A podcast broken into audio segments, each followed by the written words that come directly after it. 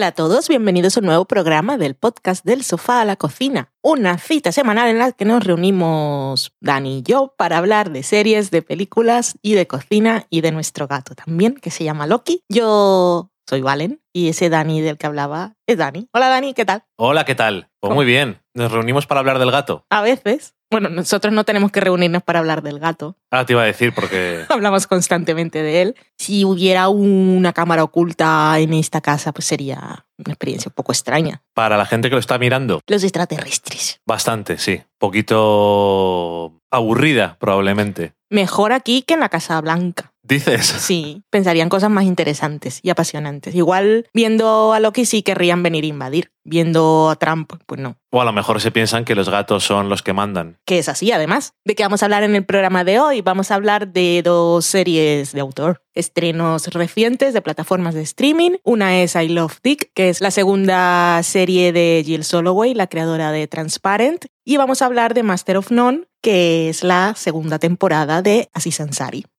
Eso no es correcto lo que he dicho. No has empezado ni a beber. ¿Qué está pasando?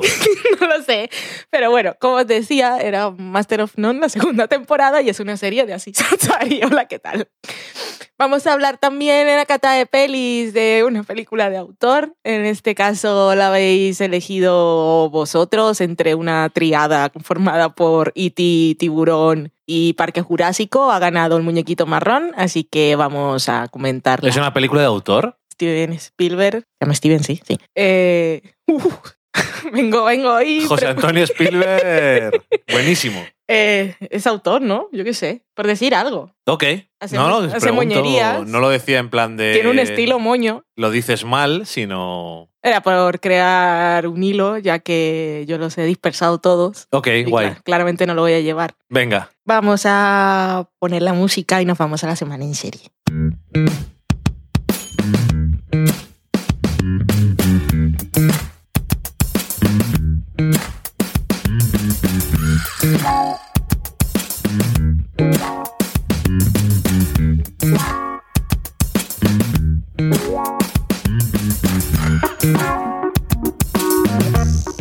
Después de esa fallida presentación, he tomado un poco el aire mientras escuchabais la música e intentaré comportarme un poco mejor. Intentaré parecer persona. La verdad es que la noche previa a este día en el que estoy grabando no, no conseguí descansar muy bien por múltiples razones. ¡Ay, pobre Valen! Así que tengo el cerebro un poco catacroker. Muy bien. Vamos a empezar la semana en serie con I Love Dick.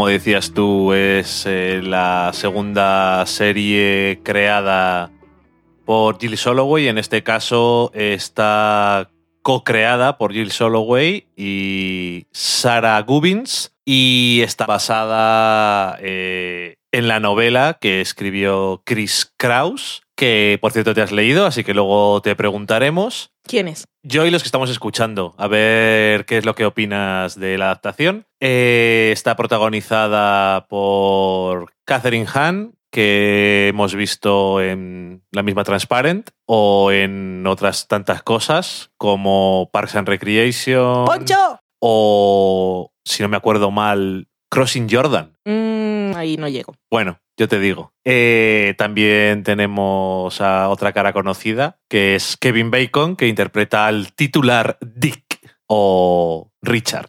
No, Dick. No, digo que es la abreviatura de Richard. Aunque obviamente el título es. O de Don. Bueno, oh.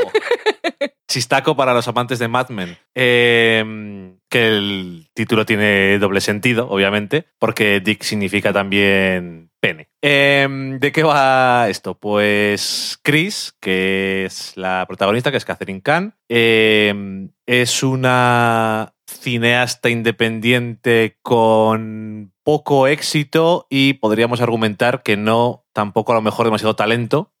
Y está en Nueva York viviendo con su marido, que es un académico, en este caso, de cosas relacionadas con el holocausto y las víctimas Sí, es un, en un general. especialista del holocausto. Para los fans del holocausto, como dicen en la serie. Sí, yo soy muy fan del holocausto. Es un poco peculiar, pero bueno, sí. Y entonces eh, resulta que su marido, que es Silver, eh, tiene una beca de investigación en, el, en este tema tan interesante, eh, Que es un tema que le interesa mucho a Jill Soloway. que es un tema que le interesa mucho. Bueno, ya sabemos que por Transparent que le interesa mucho eh, temática judía. Y eh, esta beca les lleva a un pueblo de Texas que se O llama. O de Texas. O de Tejados, que se llama Marfa. Y allí, pues, hay un centro de artes y demás. Y el cabecilla de la galería de arte y un poco la. Es un instituto. Un instituto, vale. Bueno, eh, la figura más eh, famosa es eh, Dick, que es un artista muy conocido que de arte moderno, esculturas y montajes y demás, que, bueno, esculturas es lo que se ve de él, y eh, que se ha retirado un poco, como el que dice entre comillas, de la vida del espectáculo y está viviendo en, el, en su rancho, en Marfa, y se asume que no será por dinero y simplemente, pues eso, hace este instituto con una galería de arte y demás, y está, y está allí. Es uno de los que dan clases a la gente que va. Y nada, eh, llega el matrimonio allí y Chris pues tiene un encuentro con Dick en la fiesta un poco de presentación y para que se conozca a la gente que ha llegado con las becas nuevas y tiene un encuentro que la impresiona mucho, por decirlo de alguna forma. La llama mucho la atención este Dick y se ve un poco obsesionada con él. Como ya hemos dicho, creo que incluso en el programa pasado habíamos visto, hemos visto el piloto cuando salió en la temporada pasada de pilotos de Amazon y lo vimos y lo vimos, quiero decir, te quedas un poco, ok, a ver de qué es la serie, porque realmente este piloto creo que es un poco engañifas. O sea, realmente no sabes muy bien cómo va a ser la serie. Y mm, tiene ocho episodios, les hemos visto todos. Y la serie, por lo que yo he visto, ha gustado en general bastante a los críticos en Estados Unidos, no tanto a los espectadores. Esta serie, que en un principio pues parece que es sobre la obsesión de Chris con Dick, es más sobre otras cosas, entre ellas y quizás de forma más importante cosas de arte y más concretamente de artistas femeninas y de la expresión artística de las mujeres y de vez en cuando nos suelen poner creo que al comienzo de casi todos los episodios y en algunos otros momentos algunas cosas de cortos, videoarte, no sé si importante o no porque soy bastante cateto en ese tipo de cosas, no, no estoy muy familiarizado No creo que los conozcamos a nivel general. y creo que eh, la serie, pues eso, intenta hablar de arte, de... Es curioso también el tema este de el rol reversal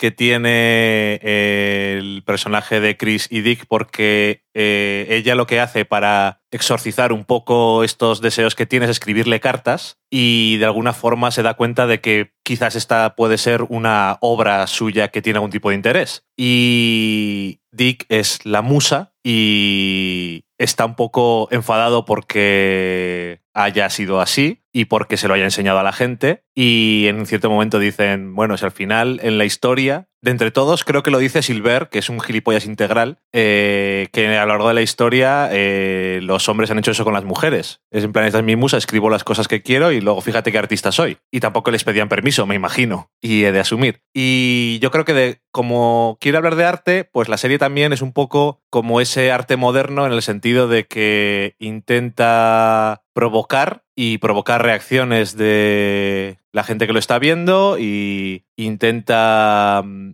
hacerte reflexionar sobre ciertas cosas. Pero yo creo que el problema que tiene o que tuvo para mí la serie y eso que... Mira, los cinco primeros episodios son ocho. Creo que son los cinco primeros o los cuatro primeros. Hay un episodio que me gustó mucho, no sé si es el cinco o el seis. El cinco es el 5, pues entonces los cuatro primeros no me gustaban demasiado. El episodio 5 me gustó muchísimo, es el episodio en el que le escriben, entre comillas, le escriben cartas a Dick eh, otros personajes de la serie, entre comillas porque no es literal, y ese me gustó bastante y me pareció interesante, pero el resto de la serie, aunque a partir de ahí me gustó un poco más, no me terminó de convencer más de la mitad de las veces. ¿Por qué? Porque eh, artes, cosas de reflexionar, cosas de feminismo, de la mujer como artista, de la mujer como mujer, de todas estas cosas muy bien, pero es una serie. Entonces, a lo que voy es que como serie no creo que triunfe del todo. Por una parte, los personajes son bastante desagradables, sobre todo en los cuatro primeros episodios, sin ningún tipo de gracia, porque como hemos hablado, eh, por ejemplo, cuando hablamos de Transparent, eh, una cosa que está claro de Transparent es que todos los personajes son de alguna forma o de otra bastante desagradables. Y eso no hace que Transparent sea peor, les hace a los personajes más humanos. Pero en este caso, eh, no. El resumen, para no intentar filosofar demasiado sobre el tema. Y, y eso, y la trama, si bien lo que he dicho, que intenta hablar de cosas, realmente tampoco es muy interesante. Porque al final, muy la mujer como artista y muy la mujer independiente y yo qué sé, pero que al final la trama no parece que vaya de eso. Que igual es, es, la trama superficial y luego lo demás es otra cosa, pero. Y hay más cosas simbólicas y todo eso, que hay mil cosas que tampoco es que no las vea, pero realmente no es una cosa que se disfrute demasiado. Dicho eso, les vimos mm, más o menos casi todos seguidos. Entonces, tampoco es que duela. A veces es un poco gracioso, casi de lo absurdo que es. Bueno, de lo ridícula o chocante en algunos casos. En otros casos, siendo igualmente chocante, no tiene gracia, pero no digo que no le vea el sentido o la gracia, sino que no es gracioso, literalmente. Entonces es eso, que a veces es una comedia, pero no es lo suficientemente comedia como para que digas es una comedia. Eh, a veces es una meditación sobre estos temas un poco más de interés, como el arte y mujeres artistas y demás, pero tampoco es lo suficientemente eso. A veces parece una serie sobre el deseo de Chris o la fantasía o sobre el estado de su matrimonio, pero tampoco llega a ser de eso. Entonces, no sé, eh, sin decir que me ha parecido horrible, porque es mentira, y sobre todo, y esto probablemente no sea muy justo, pero más que crédito a las creadoras o a los directores, directoras, se voy a dar a que eh, Catherine Hahn me cae tan bien que aunque la protagonista a veces no me caiga bien, se lo perdono. Y que Kevin Bacon me hace gracia que le hayan puesto ahí. Los demás, pues es que Devon, por ejemplo, que digo, un personaje de interés, no me cae nada bien, ni me interesa demasiado. Como decía Silver, me parece lamentable la mayor parte de las veces. Entonces, no sé, eh, ¿tú qué piensas eh, sobre la serie y, y, luego si quieres después que te ha... o cómo es la novela? Porque por lo que tengo entendido es una cosa que es un poco extraña haber hecho una serie de ella, según es. Lo es, ya decíamos en el programa pasado, creo que lo comenté, que es que en principio me parecía una serie difícil de vender, sin haberla visto, pero teniendo en cuenta solo los temas que yo asumía que iba a abordar. La obra de Chris Kraus es, es un formato, es una, es una mezcla de cosas. Es básicamente formato epistolar, en, como un diario, pero... Como San Pablo. Dirigido a Dick, en lugar de escribir querido diario y escribirte a ti misma, pues lo diriges a Dick, aunque en el fondo durante el transcurso de la obra ella se da cuenta que simplemente es un mecanismo que ha encontrado para expresarse. Y para darle voz y rienda suelta a su propio arte y al talento narrativo que ha descubierto que sí tenía, que no era el cine, sino este. Guay. Y esas cartas se van mezclando con se van mezclando, no siempre son cartas, se mezclan con algunas que escribe Silver también a Dick, porque él sigue un poco durante un tiempo el juego que se establece en el primer episodio, y esto aquí en la serie no está. Pero bueno, ella nos va contando cosas de su pasado y sobre todo un montón de reflexiones sobre literatura, cine y sobre esto que aquí ponen en boca de Silver, de cómo la mujer siempre ha sido musa y cuando es ella quien convierte en, mus, en musas otros objetos, eh, siempre eh, se categoriza esa expresión artística como arte femenino o feminista. Ok. Feminista, no, feminista. Que las creaciones artísticas de las mujeres nunca son simplemente creaciones artísticas en el ámbito que sea, sino que siempre llevan la coletilla de Eso- mujer. Eso lo comentan eh, cuando hacen el flashback de la chica esta pelirroja Sí. que está interesada en el porno. Sí. Eso, eso es interesante.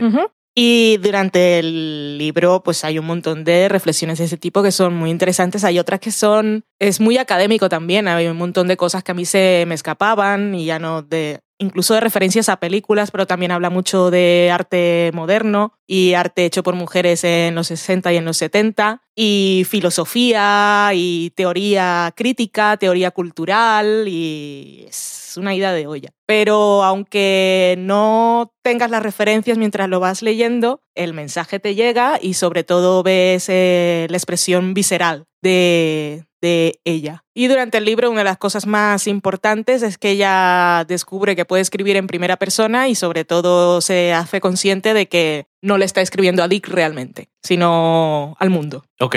Y ahora. Teniendo todo eso en cuenta y luego tenemos a Jill Soloway que claramente pues tiene uno- un- una ideología política muy clara y le gusta hacer política con sus series y convierte lo personal en político y la política en lo personal. Mm, ten- aún con toda esa marabunta de ideas y lo abstracto que podían ser todos los conceptos y lo imposible que veía llevar todas esas reflexiones a la pantalla a través de su mirada y que siempre está hablando de la mirada femenina y lo del male gaze y todo eso, me imaginaba que iba a ser una cosa que me iba a volver loca, de placer intelectual. Y no fue así. Qué de coletillas.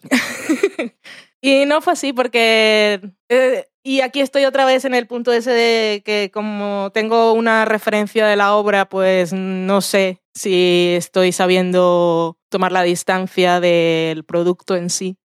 Pero lo que sí veo es en todo lo que falla. Y en lo que falla principalmente es en el personaje de Chris, porque nunca vemos en ella el proceso creativo, nunca la vemos interesarse por nada más que no sea Dick. Y el resto de personajes por los que se rodea los vemos que están como muy influidos por un efecto que, que han producido esas cartas que ha pegado por el pueblo, pero a mí como espectador pues no, digo, ¿qué ha pasado? Asumo, puedo asumir cosas, pero pero no, no está claro. Y su personaje aparte, es que no sé, si me, si me dicen que aquí no había ni Chris Kraus ni Jill Soloway, es que me lo creo, porque es un personaje que es como que la serie se traiciona a sí misma en lo que quiere contar. Pretende contar muchas cosas y hace muchos discursos a través de diferentes personajes, pero al final no llega a nada. Y todo se queda en teoría, que no sé si es teoría realmente que ha planteado la serie o la teoría que creo yo que hay detrás de todo lo que me está mostrando. Y como ficción audiovisual, pues me pareció bastante fallida como historia narrativa y conectar con los personajes y, y conseguir crear personajes con los que quieras empatizar o que te provoquen. O sea, esa provocación que parece que, que pretende intenta. la serie, sí que lo intenta, no lo consigue realmente.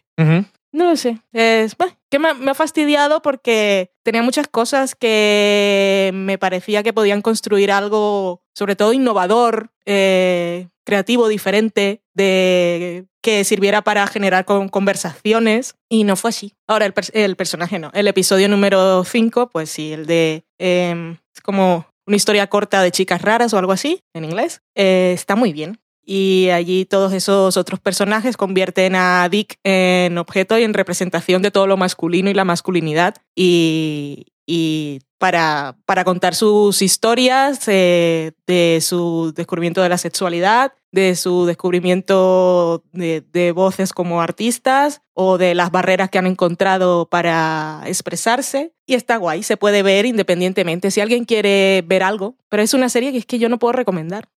Que yo no me he leído el libro, pero me ha parecido lo mismo que a ti en ese sentido. Quiero decir que es como que yo también, sin saber lo que dice el libro, veo las cosas que quiere contar, pero luego no lo veo aplicado a la historia ni a los personajes. Entonces veo que en ese sentido es un poco eso, que es un poco fallida y que los personajes no te atrapan en ningún momento porque si algún personaje te engancha es muy fácil luego hacer las cosas. Y luego, que hemos dicho el episodio 5, pero es que ¿puedes destacar otro episodio? No. No. Puedes decir, este momento me gustó o esta idea me gusta, lo que te había mencionado antes de la chica esta que se hace el flashback de que ella está muy interesada en el porno y cuando hablan de lo de que el arte no puede ser femenino sino feminista, es una idea muy interesante, Ujú. pero en algún momento se ve desarrollada. No, no se No. ve. Luego está, por ejemplo, el personaje de la de la galería, se llama Paula, creo, Pola, no sé cómo lo pronuncian aquí, que pues tiene ahí la frustración porque está coordinando la galería con Y en teoría nos dicen que está muy interesada en poder llevar mujeres artistas, obras de mujeres artistas a la galería para exposiciones y luego en un momento comienza a poner posits en la galería, pero es como que quiere reivindicar el arte de estas mujeres, pero tampoco nos da la oportunidad de verlo realmente. Ujú. Y todo se queda ahí en un intenciones, tengo un montón y buenísimas y no, no lo dudo, pero ha tenido el medio para plasmarlas y creo que no lo ha conseguido. Sí que yo, que al final se reduce a que te interesa el viaje que la serie nos está mostrando del personaje protagonista. No. No. Y lo que le está pasando en la trama, no. Y cómo, por ejemplo, Devon llega a lo que vemos en el último episodio. No. Es que ni ves Ni la por- ni- conexión. Ni, por qué los demás están haciendo lo que les han dicho No. que hagan.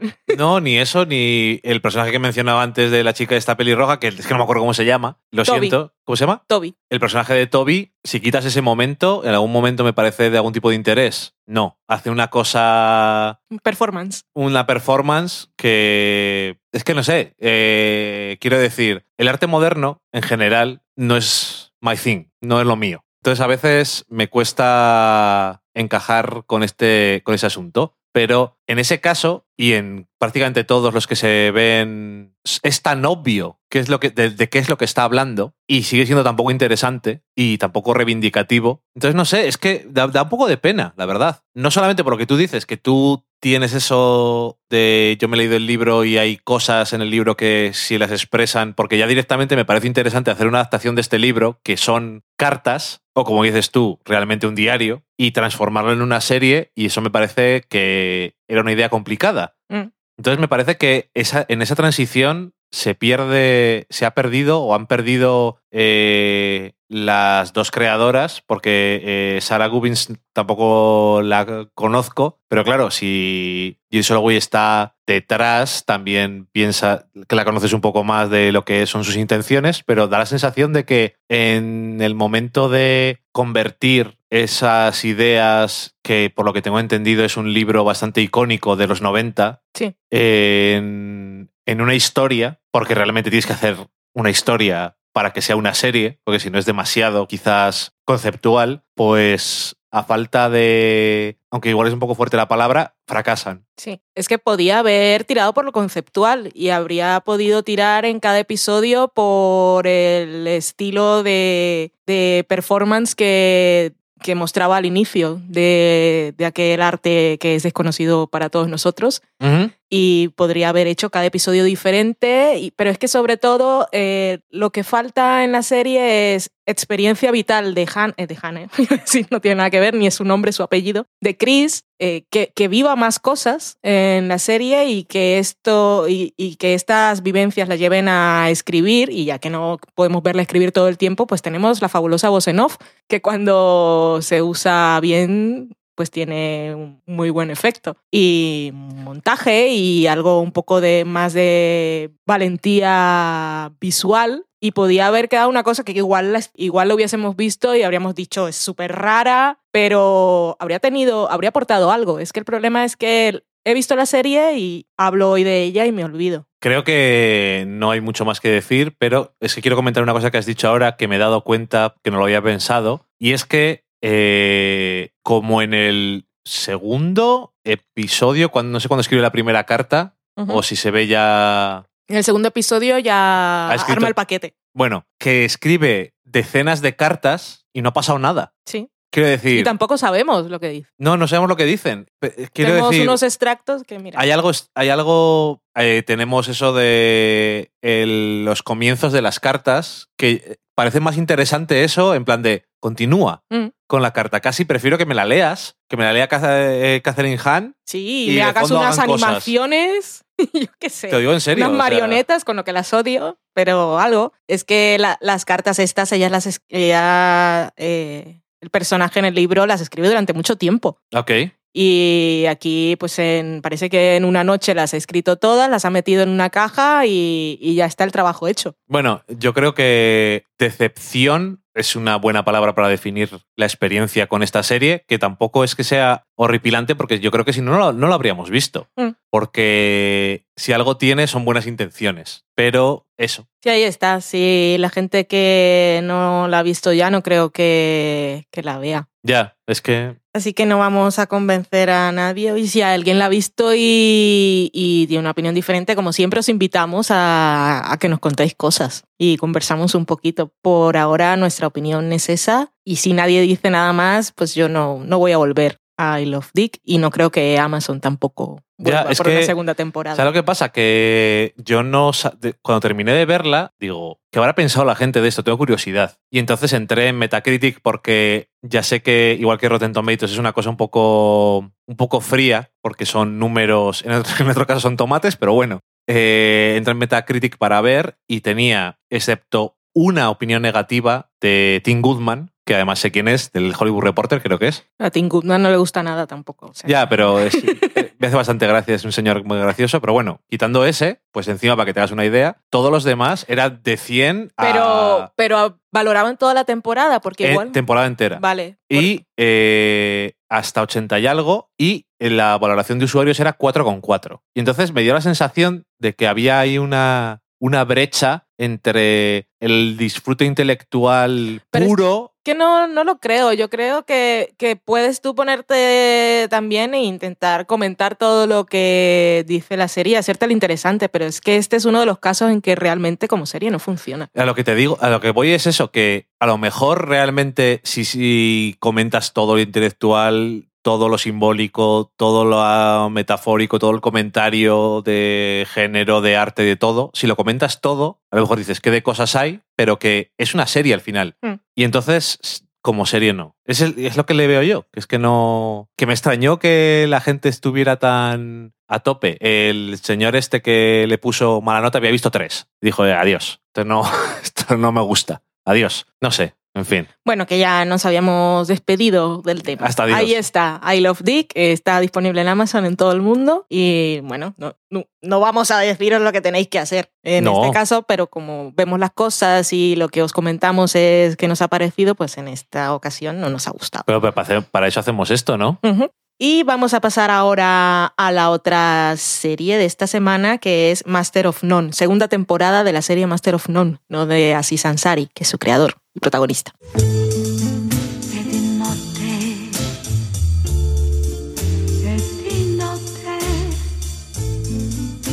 Per non solo, ricorderai giorni felici, ricorderai tutti quanti i miei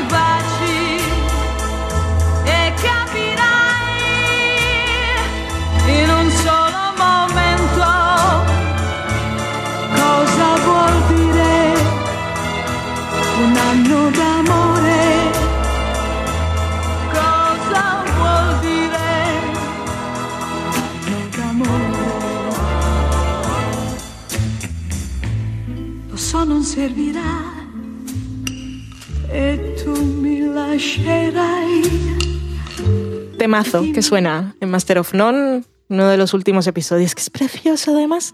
Esta canción la conozco yo, se llama Un año de amor, la estaba cantando, de eso no, no podréis disfrutar de ese gran momento. Estaba cantando en español, que es como me la sé, y no recuerdo de dónde y se me ha olvidado buscarla. Tengo la idea de que es una película de Almodóvar. Eso me dijiste. Pero cuando me preguntaste por qué te la sabes, dije eso. Igual era simplemente de las canciones que escuchaba mi madre. Pero luego lo buscaré. En fin, Master of None, segunda temporada en Netflix. La primera temporada se estrenó en noviembre de 2015.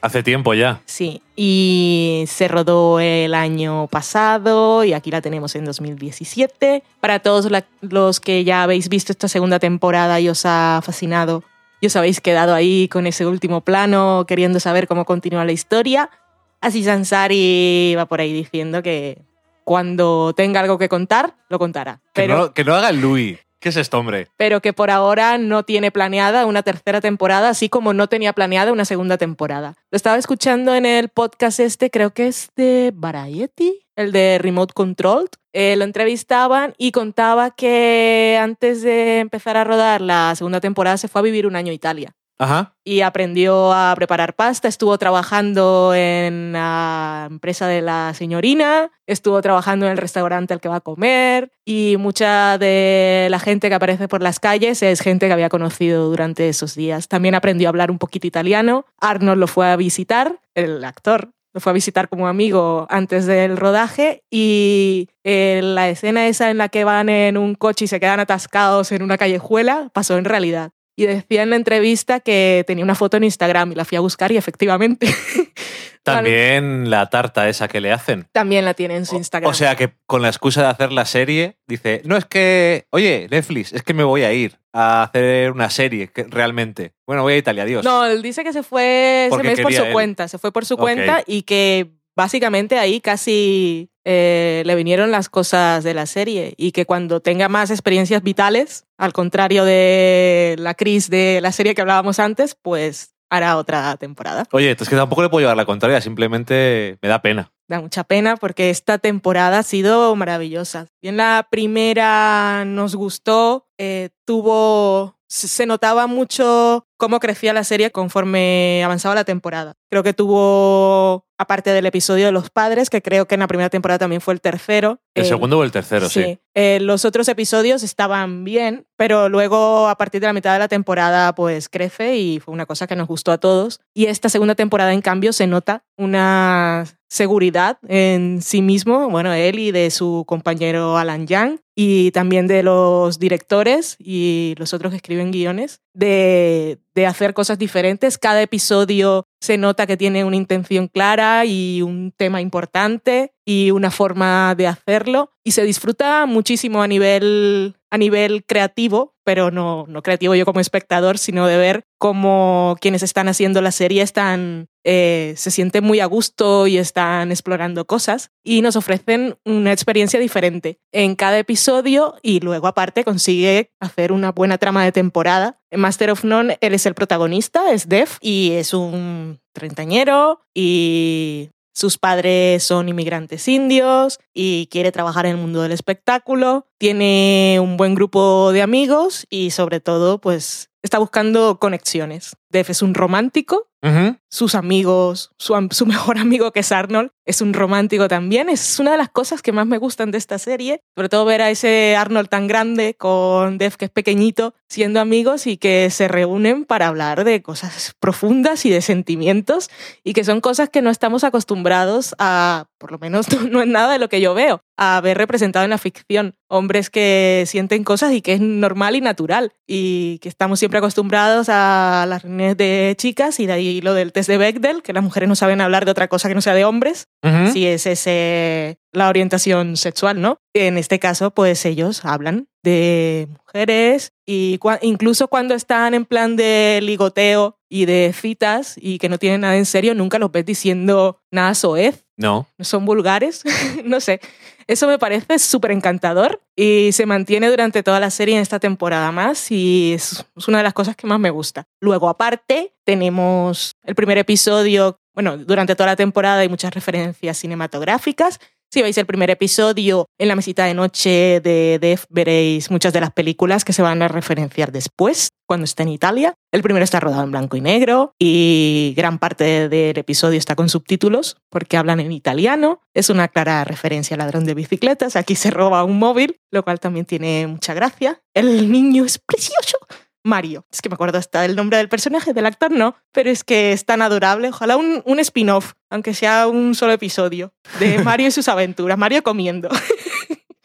Sí, y le gusta además. Es que es muy bonito. Y luego, pues pasamos cuando va, bueno, no voy a contar todo lo que pasa, pero luego tiene episodios muy destacables, como uno en el que realmente los personajes que conocemos aparecen un momentito al principio y un momento al final, Ajá. y el resto es un paseo con extraños por Nueva York, gente que no sabemos quién es ni de dónde viene y que no sabemos a dónde irán, pero que a mí me atrapó, o sea, de una manera impresionante. O sea, cada una de las historias me parecieron eh, súper divertidas, con corazón, con algo que contar, y bueno, que el humor no lo pierde nunca. Hay un episodio en el que no hay diálogo, o no lo escuchamos nosotros. Un trozo del episodio. Oh, es maravilloso, es sencillamente maravilloso. Y al principio pues nos hace una broma a, a todos con las cosas de anti-spoilers, que también tiene su gracia. Y además es un- sobre un peliculón, Death Castle, ¿no? Ojalá un Con tráiler. Nicolas Cage. Necesitamos un tráiler de esa película. Luego, ¿qué otro episodio? Podríamos, podríamos hacer especial de Master of None y hablar de todos los episodios porque es que tiene además mucha chicha. Pero el episodio de los padres en esta ocasión también me gustó muchísimo. Y los padres ya sabemos, y si no sabéis, no son actores profesionales, son realmente sus padres y no saben actuar, pero son la cosa más adorable del mundo. El padre, soy súper fan. El padre, el padre se nota un montón que está súper contento de estar. Sí, sí, sí. Se lo Orgulloso de su pasa- hijo, se lo pasa muy bien. Ojalá el padre de una serie como Entourage y en lugar de Jeremy Piven, el padre, de director de una agencia de casting y Oh, socorro. cómo tienen que posar para las fotos que envían.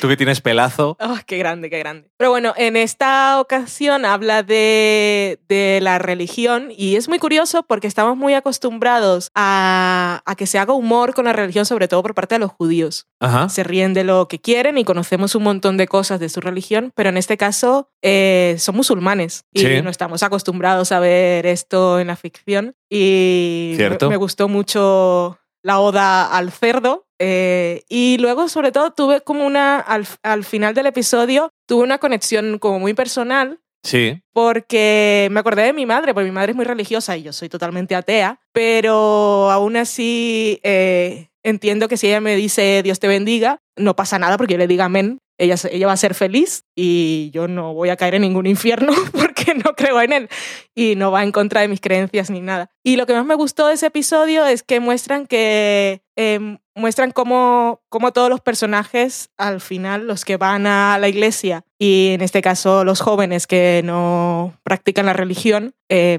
van al bar y como que cada uno va a su culto y en realidad todo lo que buscan es socializar Conexión. y conexión y sobre todo en el caso de sus padres que son inmigrantes y vienen de fuera y ese es un momento que tienen a la semana para reencontrarse con gente Sí. y me pareció súper, súper, súper bonito. Casi más que el de la temporada pasada de los padres y, y aquel ya estaba muy bien. Luego tenemos el episodio de Acción de Gracias, que es otra maravilla. Ese, Qué cosa más espectacular. Sí. A mí me encantó ese episodio. En todos los sentidos. Aparte tenemos a Angela Bassett de madre, Nada, por si acaso. si faltaba algo, pero bueno, tenemos paso del tiempo y lo hacen muy bien, con aparte referencias así noventeras y tal. Eh, cuando son niños y Angela Bassett le dice lo de las minorías, es que es una cosa, va a hacerte un póster, es tan maravilloso. Pero luego ese momento que comparte con Denise al final en el, en el café, en el que no vamos a decir más porque queremos que veáis la serie si no la habéis visto, pero si la habéis visto ya sabéis,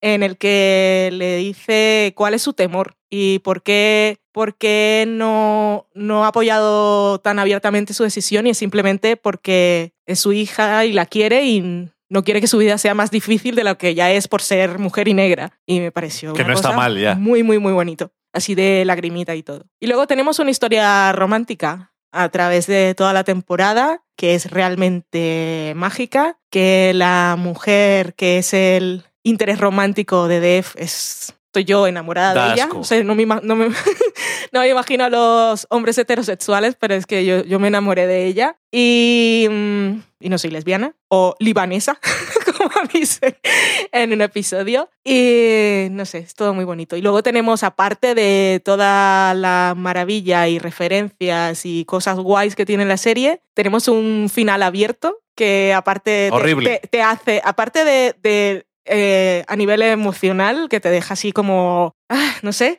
eh, te hace rebobinar para descubrir cosas, lo cual me parece también un puntazo por parte de la serie. Estoy súper, súper, súper contenta y emocionada con esta segunda temporada de Master of None. Me ha encantado. Todos los niveles, todos los episodios. El final me ha parecido una mierda porque, porque no hay temporada ya. No hay temporada ya y no sabemos. Es que es suficientemente ambiguo para com- como para que lo veas frame a frame, en plan de cómo está mirándose la gente, cuál es la expresión en la cara, que creo que había visto en algún sitio que alguien mencionaba, eh, esto es un final... ay, no, iba a decir una referencia a una película, pero es spoiler. Puede ser. Entonces, bueno, da igual, que digo que es una mierda porque quiero más, no porque esté mal. Mm. Aparte hay comida, Bueno, eh, comen mucho, da dilo, hambre. dilo todo, que nosotros estamos muy interesados en la comida. Este año, el año pasado ya tenía. A ver, a Sis Ansari le interesa la comida, es uno de estos que dice: Mira que he comido, toma foto de Instagram. Y lo que decías tú, pues dice: Me voy a Italia porque quiero aprender, no sé. Y que contaba en. Lo mandaste tú que en Vulture va a hacer un comentario de cada episodio Sí. y que está comentando el primero y decía que cuando empezó a trabajar en uno de los sitios que se ve, por cierto, en el primer episodio, le habían buscado en internet y dice, ¿por qué? ¿Por qué tiene un millón de seguidores este señor en Instagram? ¿Quién cojones es? no sabemos quién es. Debe ser famoso. Y, y bueno, que no sé. eh, en cuanto a comida, es espectacular, por lo tanto, es horrible porque te da hambre en más de un momento. Em, si recordáis, el año pasado, eh, sobre, no sé si sobre todo yo, pero hablamos de que, sobre todo en la primera parte de la serie, y yo creo que o bien la serie mejoraba porque eso cambiaba, o bien la serie mejoraba y no te dabas cuenta, comentábamos sobre que Aziz Ansari es- no es muy buen actor. Y es muy curioso porque este año no me ha sido un problema en ningún momento. Entonces, hay varias opciones. O ha mejorado como actor, o se ha escrito a Deb más parecido a él mismo y tiene que forzar menos, o la serie es mejor y te das menos cuenta, o lo, no sé. En cualquier caso, me ha dado igual. Los episodios tienen suficiente entidad individual. El episodio que has mencionado tú me parece genial en tantos niveles. Sí, luego hay un momento que también hay que recalcarlo un montón. La serie tiene momentos de humor de carcajada. Y en ese episodio hay un trozo que estamos 10 minutos, que estamos en silencio en el salón porque de la televisión no, no sale ningún sonido y, eh, y- y de repente explotan las carcajadas porque hay una super broma en subtítulos, pero es... Eh, eso me- a mí me pareció, eh, bueno, es, es una obra maestra de el humor y de hablar de colectivos que a lo mejor normalmente no se suele hablar, dejando claro que son personas y que tienen tus mismos problemas. Ujú. Y no se me ocurre mejor forma de hacerlo que con ese argumento. Pero tengo que reconocer que en algunos momentos decía, no estoy oyendo nada y a partir del minuto 5 o así estaba diciendo, estoy un poco como nervioso, porque no, sale, no salen sonidos de mi tele. Pero mm, genial, el episodio 5 es estupendo. El primer episodio eh, tuvimos la suerte de ver los primeros cinco episodios. Cuatro. Y, y Cinco. cinco episodios y este episodio que hemos mencionado es el 6. Ah, es el 6, sí. Eh, bueno, que nos habían pasado los screeners de prensa, te habían pasado los screeners de prensa Netflix y yo estaba escondido detrás de una esquina y tú no sabías que estaba viéndolo. Por si acaso es un problema. No es un problema mientras no digas nada. Bueno, no he dicho nada. no, entonces. cuando no, no digas nada antes de que se, em, se emita, en este caso se lance a las ondas. Antes de que se levante el embargo. Eso es. Entonces empieza a hablar yo. ¿Y este quién es? Si no le hemos dicho nada. No le hemos mandado los. Bueno, eh, y vimos los cinco primeros y dije, bueno, y dijimos, continúa, ¿dónde están los otros? Y por suerte, por una cosa o por otra, les habíamos visto El día anterior. bastante tarde. no Entonces, que los vimos el día anterior. entonces fue como, no te preocupes, mañana. Mm. Y de hecho, al día siguiente no les vimos, porque Sí, los vimos. No, no los vimos cuando, el primer momento que pudimos, porque era en plan, no, porque si veo uno voy a verles todos. Sí, que nos los vimos por la tarde y Los vimos por la noche. por la noche a última hora, después de cenar. Y A las 11 a las empezamos, 2 o así. sí. Bueno, y a mí el primer episodio ya dije, este año van a hacer más cosas, porque el primer episodio es diferente. El 80% es en italiano, es en blanco y negro y no salen más personajes que el protagonista. Entonces, eh, Que normal conozcamos. que conozcamos nosotros, quiero decir, y entonces eh, es una cosa, entre comillas, arriesgada. Digo entre comillas porque supongo, no sé si en Netflix, pero también en Netflix porque les tienes todos disponibles y es como, a ver si vas a toda la serie así, eh, enseguida eh, puedes permitirte un episodio diferente porque enseguida el siguiente está ya en la cola y ya ves que era un episodio especial. Pero bueno, que me gustó y ya dije, vamos a ver más, por favor. Y no sé, eh, todo me interesó. Lo de la trama romántica, que igual que el año pasado había una, este año también la hay, es diferente que la del año pasado. Menos mal. No sé si estará eso basado en alguien que conoció y le pasó lo mismo, entonces lo ha hecho en plan de, esto es ficción, no estoy enamorado de ti. Pero mm, eh, el personaje que es, por no decir nada más, eh, es que he dicho, cuando estabas hablando tú de él, he dicho da asco, lo que me refiero a Sí, da asco sí. del- de lo adorable que es y mm, no sé, y la situación y eso pues es reconocible y entonces es fácil implicarte. No sé, es que no quiero contar mucho más por si acaso no la habéis visto. Si no la habéis visto, vedla ya. Eh, la primera temporada también os gustó, la segunda temporada me gustó todavía más y eh, estoy un poco enfadado con Aziz Ansari porque dice, no, igual no hago... ya puedes hacer. Espero que ganen premios por lo que sea Bueno, como el año pasado ya ganaron también. más. Y entonces Netflix le tenga que dar así con un palito en las, en las costillas. Oye, mira, si nos haces otra. No me seas así, hombre. La verdad es que me imagino que va a seguir con eso de hasta que no tenga algo más que contar no lo haré. Y en el fondo es que no me puedo quejar, porque también eso hace que la serie sea mejor. Y nada, fíjate que es curioso porque en el caso de I Love Dick, que no nos ha gustado, hemos hablado mucho más. Mm. Y en este caso no, pues para empezar porque no estamos haciendo spoilers, pero es que no quiero decir mucho más. Me ha gustado un montón. eh, ha dirigido muchos más episodios, por cierto. Tiene una trama eh, muy interesante porque realmente no sale de ningún lado, pero cuando sale dices, hostia, ahora todo encaja, que lo dijiste Sí, tú además luego. Sí. Eh, hay actores invitados que están geniales. El episodio de Acción de Gracias me encantó. Mm. Y por supuesto, eh, ¿cuántos años es? 25, 20, 25 años eh, los saltos temporales del principio al final, Más o menos, sí. más o menos. Y Sí, bueno, me- empiezan niños. que me hacía gracia porque, digo, eh, Angela Bassett, es que te la crees porque igual hace 30 años estaba igual. Entonces, no es increíble. Qué espectáculo de mujer, de verdad. Y, Y de artista. y el personaje es estupendo. Me encanta el final del episodio. No sé. La abuela también. Y cuando la habla gritando. bueno, no sé. Que mm, estoy súper contento con este año de Master of None y espero que haya más. No sé si habrá más o no. A los que alguna vez hayan visto programas de la Food Network también tienes tu gracia. Sí. Y que, bueno, hay un programa que presenta el personaje de Dev.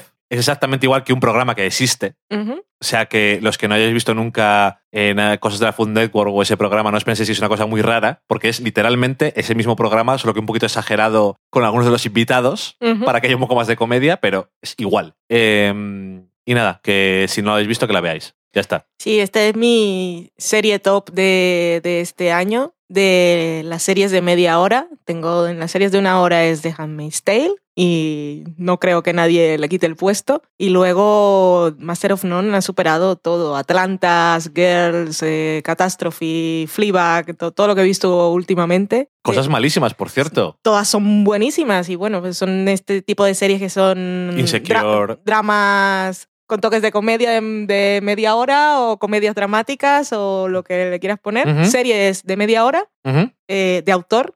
Esta es mi super top. Estoy Eh, súper enamorada. Dos apuntes que no tienen nada que ver con Master of None, porque ya hemos hablado, vedla. Eh, ahora que lo has mencionado, dos cosas, las voy, voy a cogerlas y las voy a hilar un, un comentario. Eh, The Handmaid's Tale es la hostia.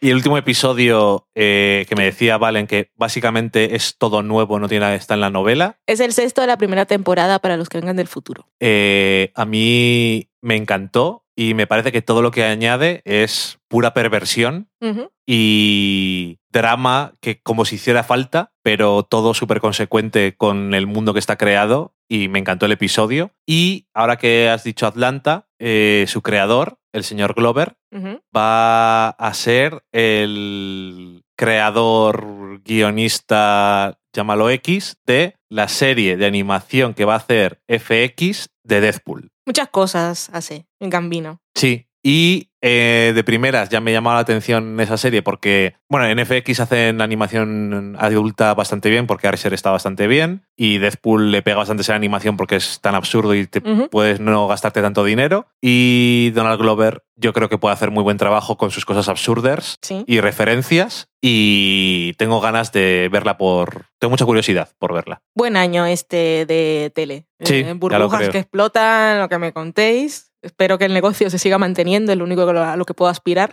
Y este domingo vuelve Twin Peaks. Sí. Y hoy es jueves, mañana es viernes y el viernes se estrena la tercera temporada de Unbreakable Kimmy Smith. ¿Cuántas cosas? ¿Cuántas cosas? Socorro, Valen. No tenemos tiempo suficiente. No sufras. Me duele. Se encuentra, se encuentra el tiempo. Cuando quieres hacer las cosas, encuentras tiempo. Ya lo creo, no duermes, ya está. Duermes menos. Dejamos ya la semana en serie, Master of None, sí, sí, sí, y nos vamos a la cata de pelis.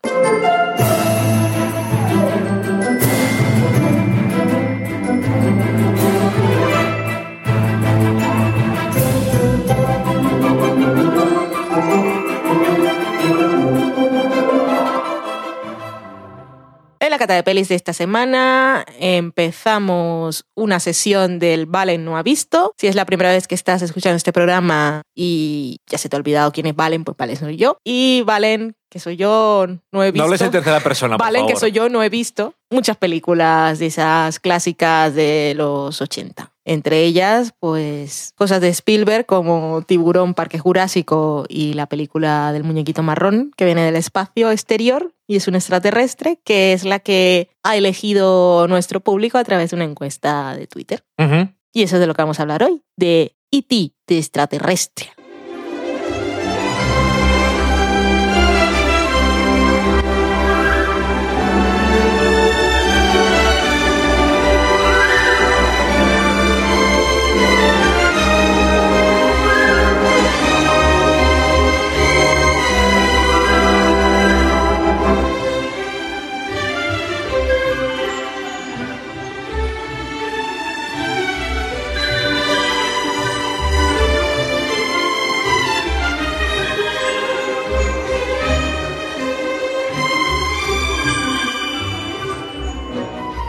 E.T. de Extraterrestrial. E.T. el extraterrestre. De 1982. Una película dirigida por Steven Spielberg, con guion de Melissa Mathison. Y que nos cuenta una historia sobre un chico, que es Elliot, que se encuentra a un extraterrestre que ha quedado abandonado en la Tierra por sus compañeros y bueno, pues forman una relación de amistad y el gobierno oscuro está buscando porque es un extraterrestre y hay que controlar este asunto por alguna razón y eh, pues nada, pasan cosas. Eh, no sé, iba a decir, voy a contar más el argumento, pero es que casi todo el mundo la ha visto. Sí. Entonces, me toca introducirla, pero el que va a contar eh, lo que ha pensado eres tú, sobre todo. Eh, esto es con spoilers, ¿no? Porque si esto es Vale no ha visto o me llevo las manos a la cabeza, es que todos la habéis vale, visto. ahora, luego cuando empiezas a hablar tú es spoilers.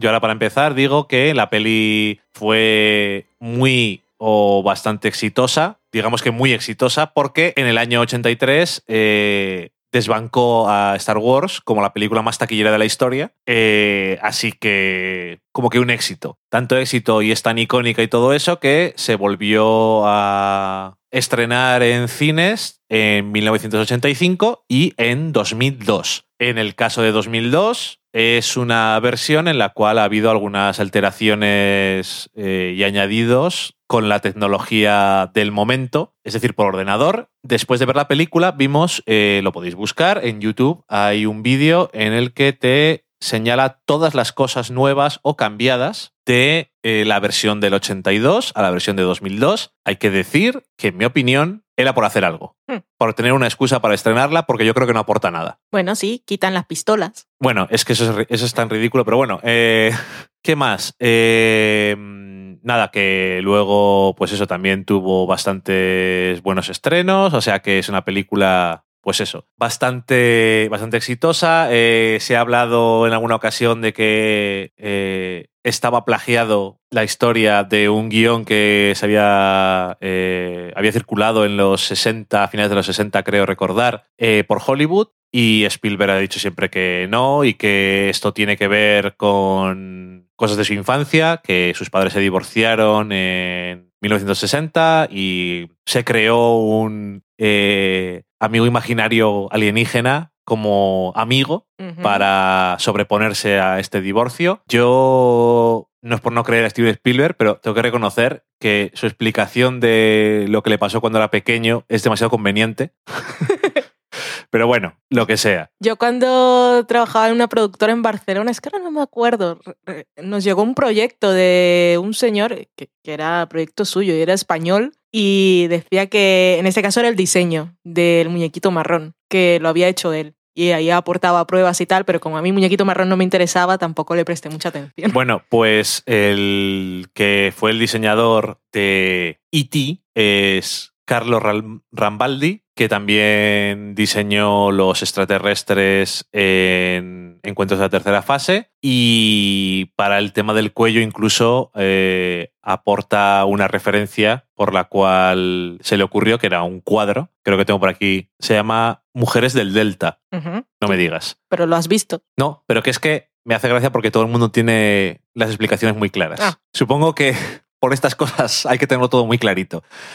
Em, y nada, eh, protagonistas, pues varios actores que hoy en día no conocemos. Por supuesto está el caso más famoso, que es el de Drew Barrymore, que en ese momento pues era una niña y ahí fue donde empezó su carrera y la llevó hasta grandes momentos en su vida. Sarcasmo, quiero decir. Y no porque no hiciera nada en su vida, quiero decir, sino porque personalmente tuvo muchos bastantes problemas. Y es una cosa que siempre suelen decir de los actores que empiezan como niños. Y teniendo en cuenta lo de verdad o no de verdad que sea, pero que nosotros conocemos del mundo de Hollywood, cuesta no creerse que empezar de niño en Hollywood no es muy buena idea. Pero bueno, eh, eso también tiene que ver mucho con los padres, supongo. Y, y nada, yo por supuesto sí que había visto la película. No te puedo decir cuándo fue la última vez, porque no me acuerdo, ni si la he visto más de una vez. Yo juraría que sí, pero después de verla esta vez, estoy casi seguro de que a lo mejor entera solamente la he visto una vez. Y que creo que no es el caso de la mayoría de la gente que le gusta. No con eso decir que me guste o no me guste, spoilers o no. Y Valen, que esta sección es sobre ti. Sobre mí no, sobre Valen que no ha visto la película. Bueno, Que es no había visto la sobre lo que tú piensas. Y como decías tú, y me siento un poco raro diciéndolo, pero si no habéis visto ET, spoilers, E- ET y T, ¿qué te ha parecido, Valen? Claramente es una película destinada al público infantil. Muy ¿no? correcto. Con lo cual, enfrentarme a ella ahora en mi etapa adulta, después de tener mis gustos adquiridos y unos gustos muy diferentes al tipo de película que es, pues eh, sería un poco Injusto. injusto. Sí, podríamos decir injusto coger la película y comenzar a destrozarla, porque creo que no es la intención. Así que lo que voy a decir es ¿qué me pareció la película? Pensando que es una película para niños, porque a diferencia del cine que se hace hoy para público infantil, especialmente de animación, que se hace también pensando un poco en los pobres padres que están todo el día trabajando y el fin de semana pues llevan a los niños al cine, que no sufran. Si tienen que pasar dos horas en una sala llena de niños gritando, pues que también encuentren algo de que ellos puedan disfrutar. En este caso, una película como ET eh, en el día de hoy no se podría hacer y ni siquiera creo que a los niños les gustará demasiado porque los niños de hoy también están educados de un, audiovisualmente de, un- de otra forma y ya se aspiran a otro tipo de historias. Dicho esto, luego, bueno, es inevitable que me ponga a pensar en cosas de guion que me chocan. Luego la idea, esto que si dice Spielberg que es que la historia está basada en él mismo porque sus padres se divorciaron y se sentía muy solo y se inventó un amigo y por eso hizo esto, a mí me parece súper injusto con la madre. la madre de la, no la madre de Spielberg, sino la de la película. Porque eh, plantar al personaje como una mujer divorciada que trabaja y tiene a los niños, que parece que no los atiende y que por eso se pierden en estas aventuras, me parece un poco fuerte con la pobre mujer. Que luego, cuando se entera la fuerza de lo que está ocurriendo, pues ha venido, han venido todas las fuerzas especiales de Estados Unidos a invadir su casa sin ningún tipo de por favor eh, o estamos buscando algo, sino que se plantan allí 200 personas y comienzan a montar un espectáculo y a traumatizar a los niños pequeños, porque luego tienen a al Elliot ahí en la mesa, la madre no está supervisando lo que le están haciendo, que podrían también hacer experimentos con él, y la niña pequeña mm, tampoco entiende lo que está pasando y está viendo cómo se está muriendo el pobre bicho, que ya no es marrón en ese momento, sino gris. Luego tenemos el asunto de las llaves. A mí me ha mortificado mucho Ajá. porque te lo decía desde el principio, nos muestran a, a un, asumimos que es un hombre, solo vemos de la cintura para abajo y le cuelgan unas llaves en el bolsillo izquierdo, que son las llaves de una prisión, porque no puede tener tantas llaves. Y entonces, después de la tercera vez que sale, te dije yo, ¿qué hace con las llaves? Y entonces tú me dijiste, igual son importantes para algo. Y entonces yo me dije, ah, esta es la pistola del ruso, el Chekhov, no sé cómo se pronuncia. Y entonces me monté mi propia película y dije, en algún momento, yo no sabía nada de lo que pasaba en la película. Dije, en algún momento van a capturar al bicho y el... el esto de cuando ya estaban en la casa y dije, el niño ha, es- ha escuchado el toqueteo de las llaves del señor y sabe que las tiene en el bolsillo y como es un poco juego de detectives, pues le va a robar las llaves y van a poderlo rescatar. Pues nada de esto. Entonces, No, no, vale para más, que darle, para, más que para darle nombre al personaje. no tiene ningún sentido porque en español no se llamará el señor llaves. Y además es totalmente absurdo. Bueno, está en créditos, quiero decir, no tiene nombre. Bueno, fatal. O sea, tontería. Luego, pues ya nos vamos un poco al lado de la broma. Pues siempre tenemos la idea de que hay vida extraterrestre y que esperamos que sea más inteligente que la humana, porque es nuestra aspiración. Ujú. Porque estamos como estamos y queremos que si nos tienen que... que- a veces quiero que nos, que nos rescaten y nos muestren un futuro mejor y nos enseñen más cosas. Y entonces luego llegan estos bichos que se bajan de su nave a coger unas planticas, Son botanistas. lo que tú me digas. No te digo porque me hizo gracia que lo ponía directamente en el argumento en la Wikipedia, pone.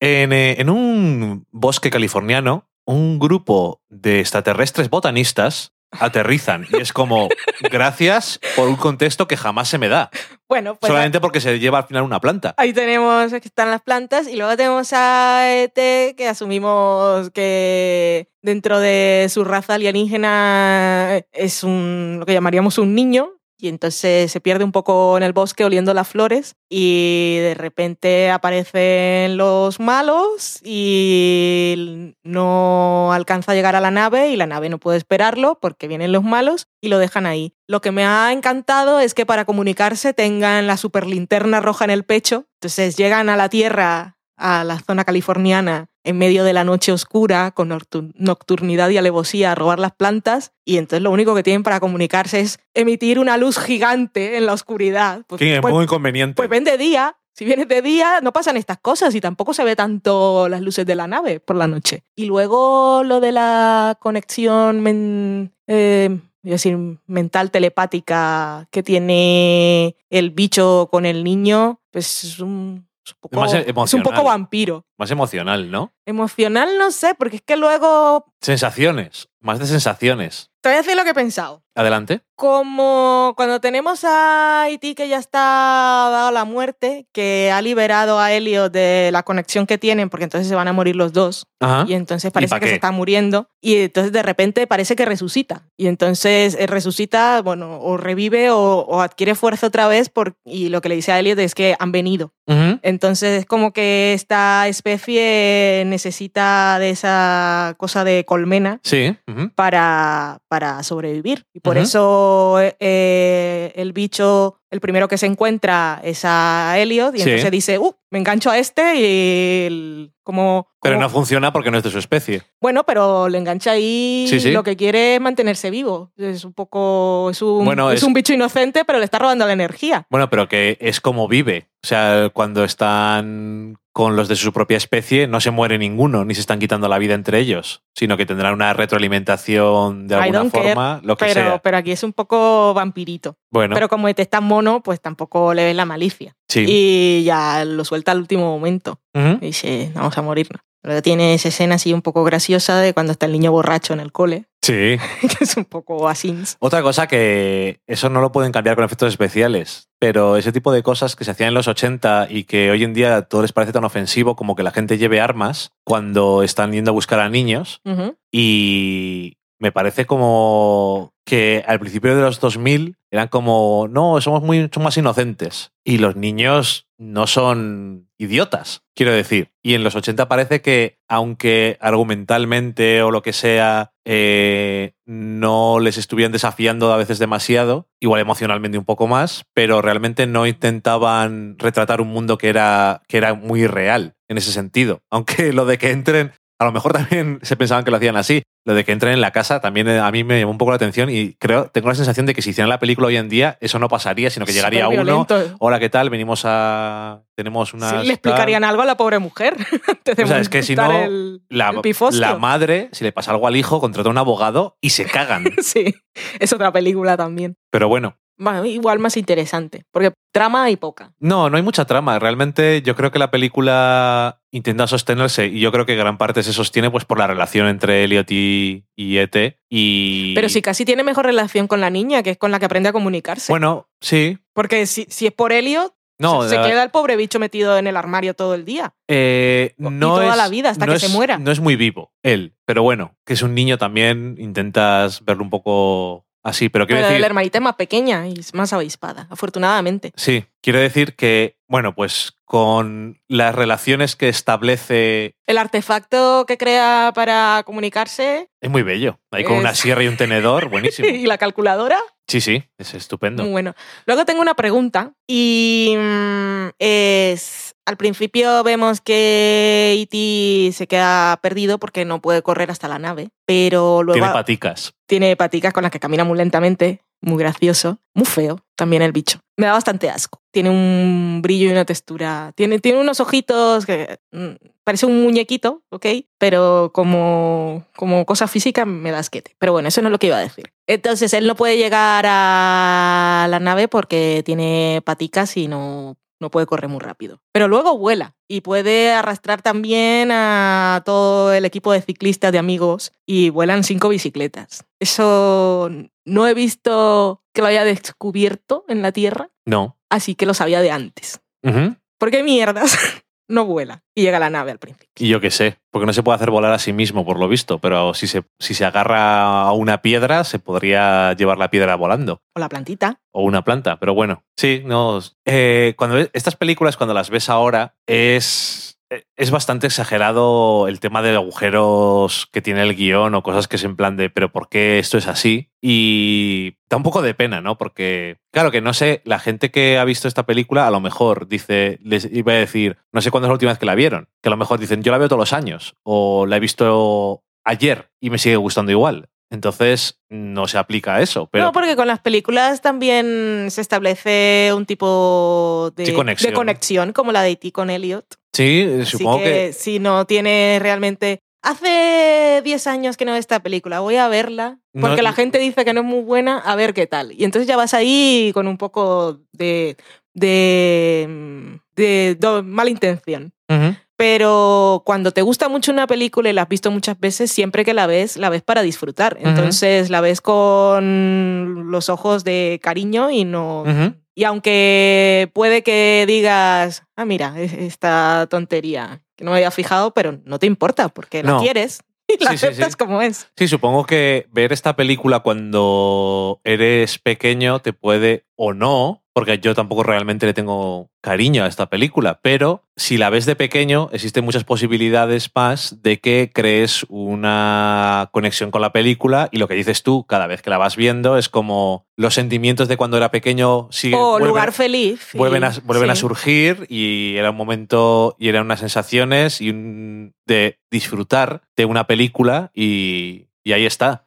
Además que es un sentimiento que, que, que puedes conectar muy bien de niño, ya sea porque te sientes solo y no tienes hermanos, igual no tienes muchos amigos y es cosito imaginario, o simplemente por el instinto de protección, como si te encontraras un perro y tus padres no te dejan tener mascotas en casa. Sí, lo mismo yo, pero yo precisamente por eso eh, que no es igual, porque al final, Ete, que dices tú, eh, los que vengan, se- eh, realmente es más inteligente que los humanos, lo que pasa que tiene problemas de salud, de comunicación y de confusión de dónde mierdas estoy. Y además los siempre gritan. que además tú decías que mala suerte tiene y espero que cuando vengan extraterrestres no se encuentren con un niño y les explique las cosas, porque cuando le está explicando las cosas en la habitación... Te voy a explicar el mundo. ¡Madre mía! ¡Qué pifostio! Qué confuso todo. Es muy chungo, pero bueno, que... Aparte, E.T. se encierra, se esconde. Nunca he visto un. No, no me acuerdo ahora cómo se llaman, esos sitios que tienen las casas de. Vestidor lo suelen llamar. no, no, no, no digo el vestidor, digo lo que hay afuera. Que sería un Ah, trastero sí. exterior. mm, Sí, sé que la tiene un nombre. caseta de las herramientas. de- Que nunca he visto un sitio más iluminado en una película. Y el pobre se esconde ahí. Ya, no sabe qué hacer.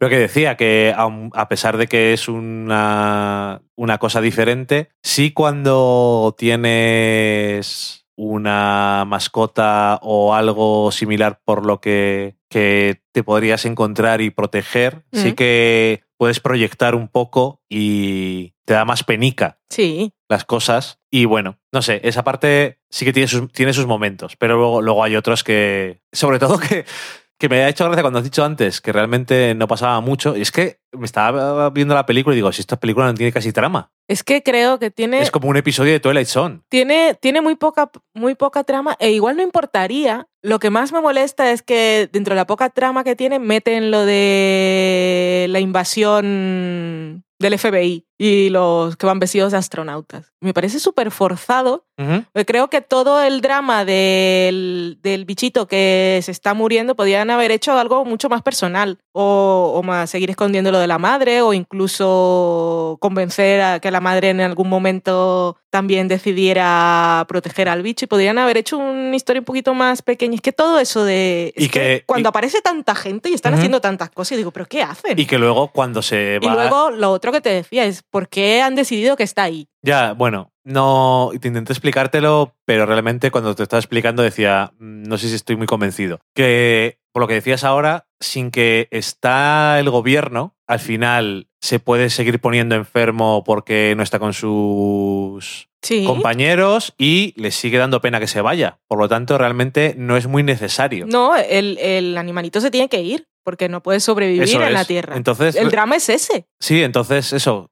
te distraes y que es muy gracioso. Es que una cosa que me hizo mucha gracia es que cuando está todo el Cristo del gobierno ahí, ponen todas las tiendas y están los vecinos mirando y unos chavales así dicen, creo que está pasando algo. Y es como, no, no jodas.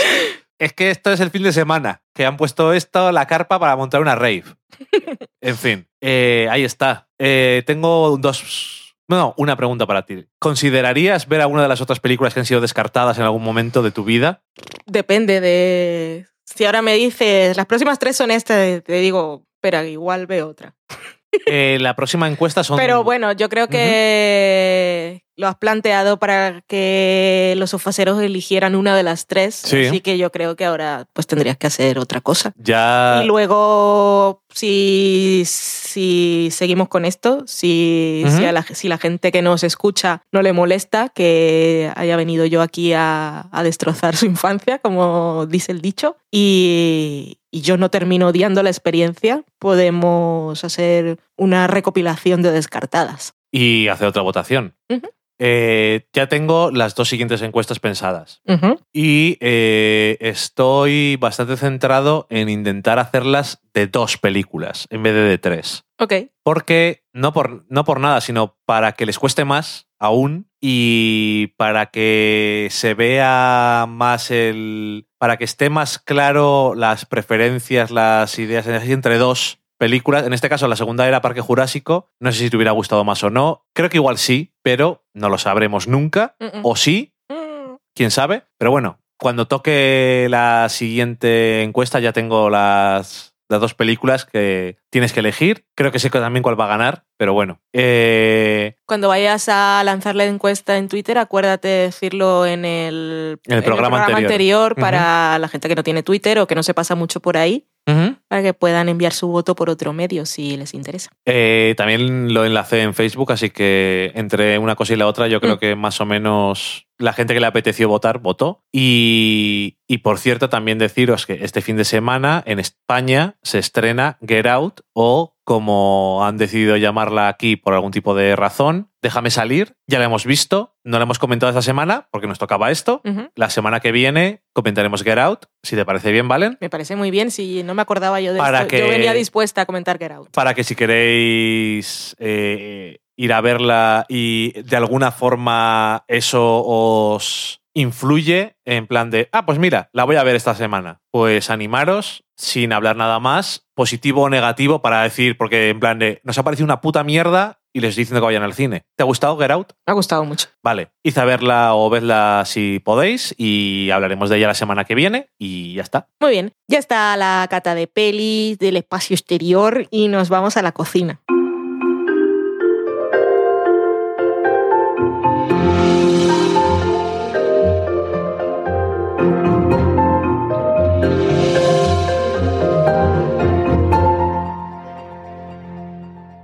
En la cocina esta semana os traemos una receta ligerita para esas cenas. Pues llega la noche y no sabéis qué preparar, os da un poco de pereza y preferís no pedir nada a domicilio y no sacar un cocido del congelador. Pues tenemos aquí una ensalada ligera de cuscús, mango y menta, que tal como digo que soluciona una cena, pues también sirve como acompañante para la proteína elegida durante una comida Así que cocido para cenar, ¿eh? no sé, digo, sacas algo del congelador. Nosotros nunca tenemos cocido en el congelador, pero no se me ocurrió nada más. Ok.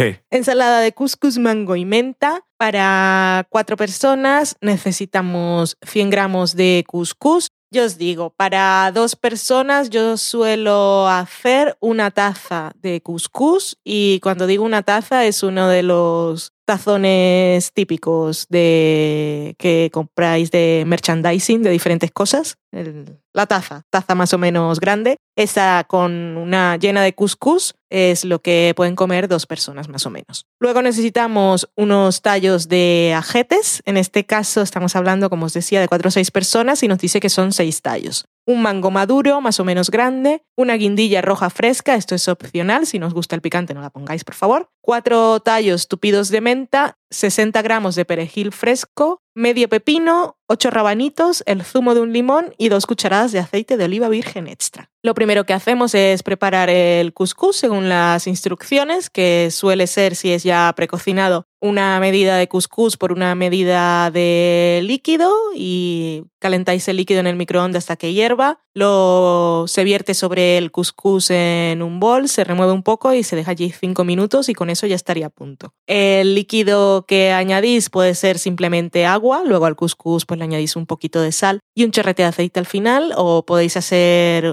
usar un caldo o eh, coger simplemente el agua, echarle un poco de sal y algunas especias, un poco de comino, lo que queráis para darle sabor. Lo dejamos allí, eh, lo preparamos antes para que se enfríe. Lo podemos meter un poquito en la nevera, ya que es una ensalada, en este caso no es tibia, es fría. Troceamos los ajetes, cortamos el perejil, la menta, la guindilla y ponemos todos los ingredientes en un bol. El pepino lo pelamos y le quitamos las semillas. Una forma muy fácil es cortarlo por la mitad a lo largo y con una cucharita eh, raspar todas las semillas de las dos mitades. Lo cortamos en trozos pequeños. Lo mismo hacemos con los rabanitos, que primero los habremos lavado y cortado las puntas. Eh, 60 gramos de perejil es bastante y dice la receta que si os parece mucho, que está bien que os parezca mucho, pero que de sabor irá bien y que es una de las gracias de la receta, así que no os espantéis. Es un buen manojo de perejil. Sí, 60 gramos. Hmm. Y, y- y también pelamos y cortamos el mango en, en trocitos, lo añadimos en el bol con el resto de ingredientes, lo mezclamos todo con el couscous y para terminar lo aderezamos todo con el zumo de limón, eh, un buen chorro de aceite de oliva y sal y pimienta al gusto. Y ya está, es una ensalada fresca, fresca y refrescante, que puede parecer que es una redundancia, pero no, no es lo mismo. No es lo mismo. Y una cosita ligera que la verdad que yo le veo salida como cena. Y ya está, esa es la receta de esta semana. Nos vamos a la sobremesa.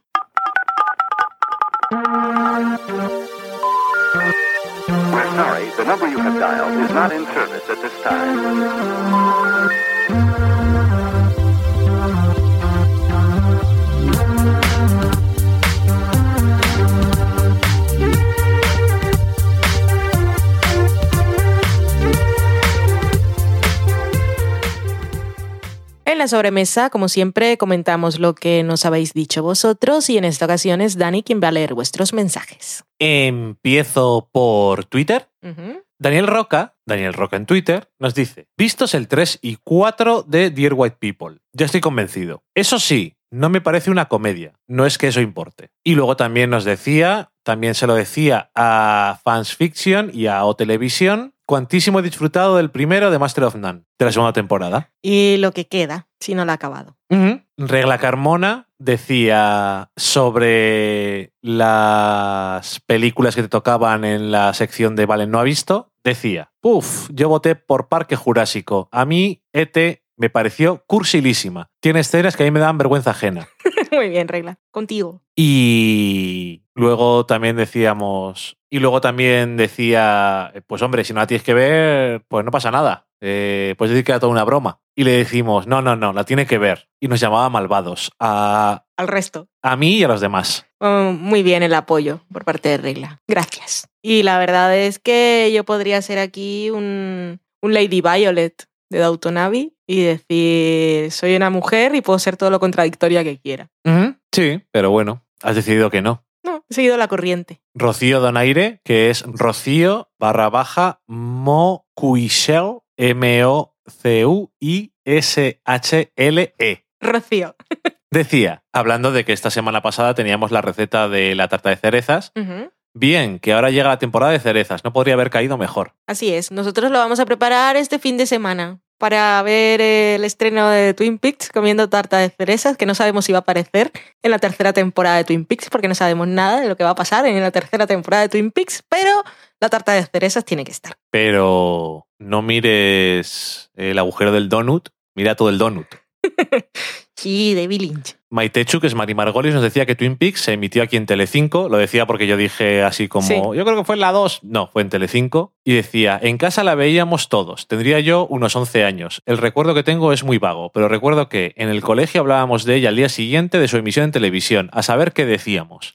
Y tan monos. Y a partir de ahí empieza también una conversación con Vanessa, que es van barra baja Gesa con dos S y H, del podcast Ecos de 10.000 kilómetros y de Tritono Podcast, que decía ella, a mí no me dejaban quedarme hasta tarde a verla, así que la grababa y la veía antes de irme al colegio. Hostia, por la mañana, para empezar bien el día. Para que no le hicieran spoilers en el cole. Ya te digo. Y dice, aunque al final me da un poco de miedo. Y Maitechu decía, ya te digo, creo que solo se me quedó todo ese halo de misterio y miedito. Oh, y la banda sonora. Me la grabaron en K7. Qué épocas. Madre mía. Y Vanessa decía que se acordaba de un episodio en especial que le daba un miedo tremendo, que estaban en casa de unos amigos de su padre y creo que era verano. Y Maitechu decía, sería uno con Bob de la, segu- de la segunda temporada. Y Luego- se enviaron la foto y... luego sí. Sí, dijeron sí. sí. Decía así, eh, y unas imágenes de un tipo eh, cama de hospital y tubos intravenosos. Estoy arriesgando mucho porque hace mucho de este tema. Y decía Maite, ya sé qué escena es. Es una en la cama con barrotes en los pies. Lo sabía todo. Y estaban hablando también de qué año se emitió. Eh, decía Maitechu que más o menos en el 91-92 y que no lo había revisionado, pero que sí la volvió a ver hace cinco años. Bueno, Y justo le llamó la atención el sentido del humor como a nosotros. Y a ver si tenía tiempo también y veía Firewalk With Me antes del lunes, que solamente la había visto una vez, con 13 años, se preguntaba, vaya. y no le había gustado. Con 13 años tiene que dar mucho miedo esa peli. Sí, supongo que sí. Eh, Daniel Roca decía que le daba que el comentario de ese episodio lo va a tener que hacer en la web porque por aquí era imposible. Pero no lo ha hecho. No he visto el comentario, así que igual no le ha dado tiempo. Mm. Paloma, que es Lady Paloma, nos decía que estaba escuchando el podcast y luego decía, ¿creéis que nunca he terminado la segunda temporada de Twin Peaks? Me lo creo. Sí, Decía, lo he intentado muchas veces. Pues no hace falta, pero si quiere ver la tercera temporada, el último episodio, Sí, aunque sea buscar el final sí, en YouTube, para ver el sí, cliffhanger. tiene que verlo. Decía, cuando llego al quinto o sexto episodio me aburro, pero quiero intentar verla antes del estreno de la próxima temporada. Ya le de- eh, dijimos en el programa pasado unas buenas formas de saltarse episodios que no valen para nada y de hecho has hecho tú Hmm. una guía muy bonita en fuera de series Son tres para, opciones. para ver diferentes opciones en plan de empieza mañana Twin Peaks y todavía no lo he visto o me quedan tres días o cuatro días y tengo tiempo o la opción que sea. Yo creo que es fácil conseguirlo. Decía que la película no la había visto y que la iba a buscar porque se, te- se había quedado con curiosidad. También nos decía que había visto la segunda temporada de Master of None y que le había gustado mucho más que la primera, que principalmente los episodios 1, 6 y 8 que le parecieron increíbles, que son el, el ladrón, New York I Love You, que es el que os hemos mencionado, y el de Acción de Gracias. Correcto. También decir que ahora es demasiado tarde, nos dice a nosotros, porque va anotando eh, todo en su cuaderno de expresiones de lo que decimos para usar en clase. Va a parecer una estudiante avanzada. Sí, o decir, ya se está inventando hasta palabras. Sí, ¿Cuánto qué- sabe de qué castellano? dominio que ya puede destrozar el lenguaje con confianza. Qué dominio del castellano, madre mía. Daniel Roca decía que había estado fuera de Twitter y no se había enterado, pero que eh, de lo de la encuesta y que eh, para él hubiera sido sin duda tiburón, aunque ya había llegado tarde. Es que yo voté por tiburón. Dije, si tengo que ver una, que sea al menos esta, que tiene algunos méritos de recursividad técnica. Y decía, aunque no sé si a Valen le preocupará lo que le pase al bicho.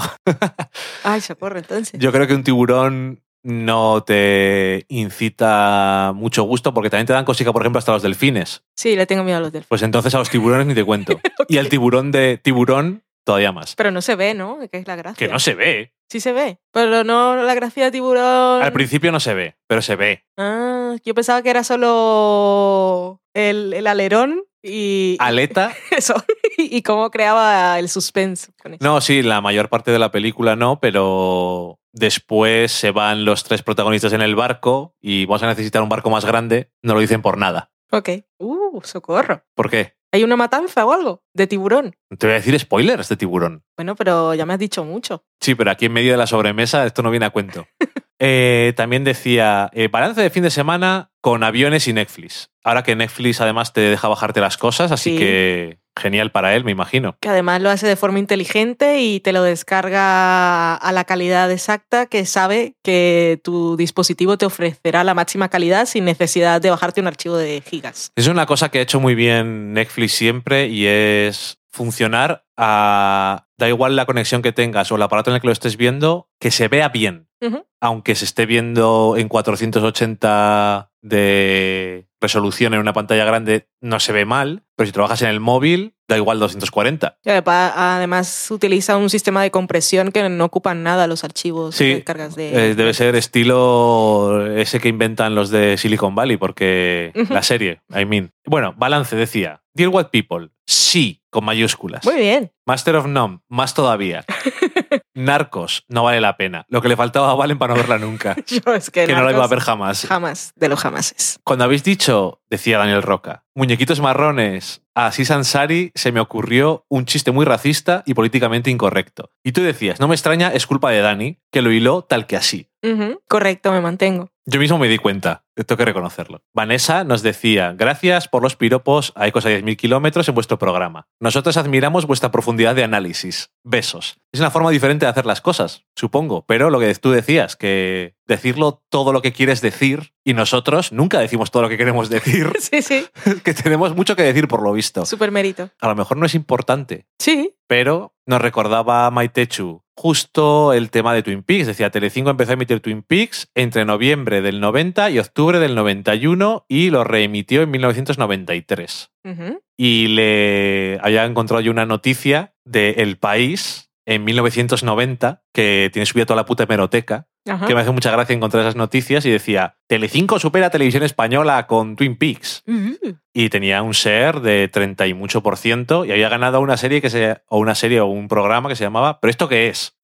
Ese no lo recuerdo, francamente. eh, Pero el título ya me hace pensar, no, no me interesa. En aquella época, entonces, Telecinco era la cadena innovadora que traía series vanguardistas o ya era la época mamachicho también. Las dos cosas. Mm. Porque también ponían Expediente X en Telecinco, pero seguía siendo. Seguía saliendo Jesús Gil y las mamachichos y todo eso. Pero al final eh, tenían las peores influencias de Italia, Sí. Pero también tenía pues las otras cosas. Y al final eran. Todas las cadenas privadas pues intentaban hacer algo un poco así diferente para llamar la atención, porque es que si no, se les comía Televisión Española, que lleva tantos años siendo la única cadena, pues es lo que hay. Y el tema portadas de revistas, ¿cómo habrá sido en aquella época? De aquí ha- había o hay eh, revistas de esas de la programación de la tele semanal. Sí, sí. Este, en, en el próximo episodio se descubrirá quién asesinó a Laura Eh, Palmer y esas cosas. Se me ha olvidado cómo se llama, pero yo la solía leer siempre y ponía. Eso además un día puse en Twitter, o sea que se sigue editando. Bueno, que el otro día cumplí 10 años en Twitter, o sea que no es de hace, puede ser hace mucho tiempo, que ponía eh, nueva serie española que se llamaba Vida en Marte. Ok. Es una versión de una serie británica. ¿Os podéis imaginar cuál es? Life on Mars. Efectivamente. Y decían, "Una serie- es una versión de una serie británica, Doctor Who. Hola, ¿qué tal? Y yo dije, pues nada. Es la única serie británica que conocemos. o sea, más o menos. En fin, era muy triste. Eh, y cuando nos comentaba eh, lo de cuando se había emitido Twin Peaks y eso, eh, enlazaba un artículo de No Submarines que había escrito una compañera suya que se llama Patricia. Y ella decía, Telecinco lo petó y nos dio cosas tan locas como ver a Rapel vaticinar quién era el asesino. ¿Quién es Rappel? Cada vez que tú no eres de España, Valen. Ya. Rapel es parte de la caspa potente. Era un adivino que salía en televisión. Ok, pero ¿de verdad o...? De verdad. Bueno, de verdad. eh, co- ¿Conseguía crear ilusión o era mamarracho? como casi todas las cosas de España en los 90 era un poco mamarracho, pero bueno, eh, según él era Andy, ahí te quedas. Eh, eso no es spoiler, para los que no hayan visto, porque todo el mundo sabe que eso, no puede ser. Eh, y también eh, Patricia les pasaba una captura de esa imagen que decía Vanessa Socorro en su mente y se la enseñaba y decía Maitechu. Esa es la que tenía yo en mente, casualmente. Y luego también nos daba otro documento de antaño que era Laura Valenzuela, una periodista española, entrevistando a los actores en el programa Dígame, Historia de la Televisión. Y salen eh, varios de los actores de Twin Peaks, Mark Frost, el que hacía de Andy, y el que hace del padre de Laura Palmer. Ok. Allí sentados con el pinganillo, con el cable, Ajá. con el traductor. Mucho menos lamentable, imagino, que sería que lo que, lo que hace hoy en día Pablo Motos con los, con los eh, actores extranjeros. Aquí Así no, que aquí no se habla de ese esperpento. ni siquiera he dicho el nombre de- del programa. Eh, y decía Vanessa, qué miedo, por favor, sí que era esa imagen. O sea que la habían clavado. Todo- y no me extraña porque es bastante creepy. Cristina, que es Ocean Crawls, que hacía tiempo que no nos decía nada, decía, hola, una pregunta, ¿el especial de Buffy no está en Evox o estoy ciega? Y ya le dijimos, no estás ciega, por ningún tipo de razón, no está en Evox. De hecho, está el especial anterior de ese verano, el siguiente todos los demás programas que hemos hecho nunca están. Y ese no. Y ese no está. Se puede escuchar en, iTunes, no se puede escuchar tampoco, pero en la web está. Lo que no entiendo es por qué. Qué locura, porque no, no están subidos ni en iVoox ni en iTunes. No. Están en un servidor y ambos servicios lo pillan del feed. Sí, sí. Pero el feed no, si está en el servidor no debería tener ningún problema. No debería tener ningún problema. Y le decíamos dónde lo podía escuchar y decía. A menos que lo hayamos resubido y se haya cambiado el nombre o algo. Lo resubí, pero con el mismo nombre. Mm, No, entonces nada. Decía, eh, gracias, estoy en el proceso de, entre comillas, introducción a los podcasts con mi compi del trabajo, con el que comparto coche. Y, como fan de Buffy, este lo va a disfrutar seguro. Y también os decía, por cierto, en el coche los estacazos casi no se notan. Qué bien. Aparte que no duran todo el programa, pero si se escuchan menos, mejor. La cosa que yo creo que es, iba a decir, una de las cosas, yo creo que es la cosa que hemos hecho en el podcast que más nos duele de todas. Sí, sobre todo cuando reaparece alguien y lo escucha o dice que lo va a escuchar, es ya tengo una hora de, de amargor, de frustración. Ajá. Y aquí de vez en cuando, y han pasado cinco años desde entonces, aún están dando martillazos. Es el fantasma de los martillos. Pero los hijos de puta se podían ir a vivir ya. Cago en la leche, tantas obras. Eh, Maitecho también decía, te decía a ti concretamente, ¿comentarás I Love Dick en el sofá a la cocina? Ya hablaremos. Si acabo escribiendo de I Love Dick, puede que sea algo destructiva. O algo más destructiva de lo que había sido tú en fuera de Sí. series. Y tenía ganas de escucharnos también. Bueno, cuando escriba que nos enlace para que no se me pierda. Y luego, eh, por último, por penúltimo, uy, que casi se me pierde, eh, Vanessa decía eh, a una usuaria que se llama K-H-R-I-S-S-B-L-I-S-S, Kriblis, ¿Socorro? Kriblis, Ujú. que estaba diciendo... eh, ¿Qué pasa si es que si mis gurús de podcast de series no se ponen de acuerdo, como, ¿qué queréis que haga? ¿Que piense por mí misma? y entonces Vanessa le pregunta quiénes son tus, tus gurús y él le decía cuáles eran y decía, ¿cuáles son los tuyos, Vanessa? Y Vanessa decía, mis compañeras de Cosa 10.000 kilómetros, Gromix y Pigona, la gente de O Televisión y Valen y Dani del Sofá a la Cocina. Así que muchas gracias por ilusión. recomendarnos. Y para terminar Twitter, ahora sí, Carlos J, que es Ser Blue John, decía: Voy a hacer un pequeño revisionado de Twin Peaks, no me da tiempo a verla entera, así que seguiré la guía de episodios del Sofá a la Cocina. Gracias. Muy bien, de nada. Le contestamos con un GIF. ¿Tienes más cosas en otro sitio o ya estamos? Tengo más cosas en otros sitios. Ok, venga, adelante. En Facebook, Fernando Arriaga eh, Hardison decía, con respecto al anterior programa de Twin Peaks, decía, qué ganas, qué bueno. Vi la peli por primera vez el otro día y a mí me gustó bastante. No entiendo que algunos digan que es incomprensible. A mí me pareció un pelín innecesaria, pero más que disfrutable. La única pena es que este especial pedía spoilers, deseando escucharles. Y luego decía, aún no he escuchado el programa, pero aclarar que lo innecesario es una cosa que me suena a tontería. Lo que quiero decir es que gran parte de lo que te cuenta ya está claro en la serie, pero en subtexto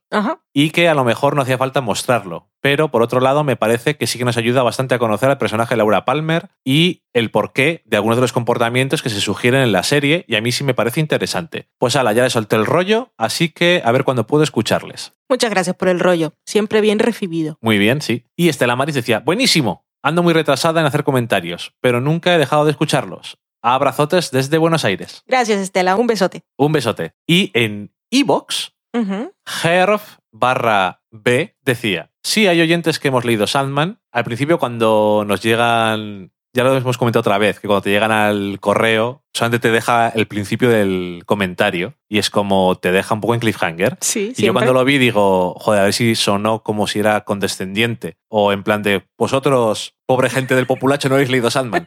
No me refería a eso, pero decía, sí, hemos leído y veo que él no lo ha tomado así. Menos mal. Y decía, y me encanta. Para mí, una obra maestra. Pero también soy consciente de haber leído American Gods y no sabría decir nada más sobre ella. Se me ha borrado de la mente totalmente. Por lo que no puedo recordar, así que dudo que sea una de las obras más interesantes de Gaiman. Seguro.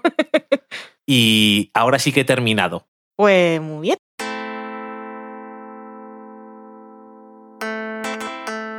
Una semana más, otro programa en el que muy amablemente escucháis todo lo que tenemos que decir. A veces tenemos la intención real de transmitir algo y de deciros las cosas que nos han gustado y por qué. A veces. En otras nos quedamos un poco como Jill Soloway con muy buenas intenciones y se nos va un poco la pelota. No llegamos nunca a ser Master of None, pero tenemos el cariño de IT. De IT.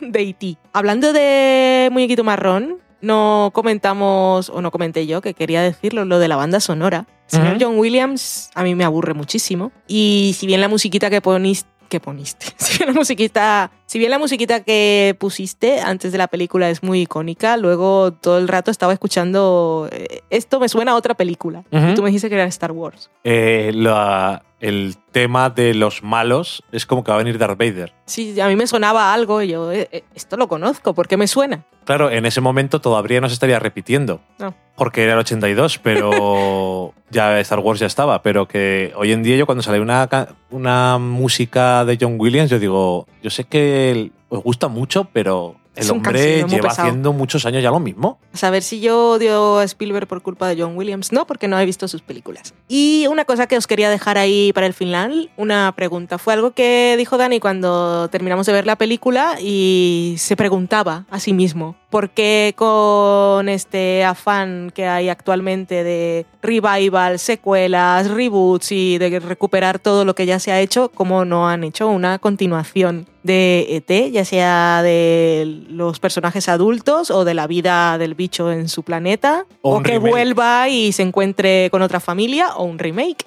¿Qué pensáis vosotros, los fans de la película? ¿Os ¿Gustaría algo así? ¿O queréis que os dejen el muñequito marrón tal y como está?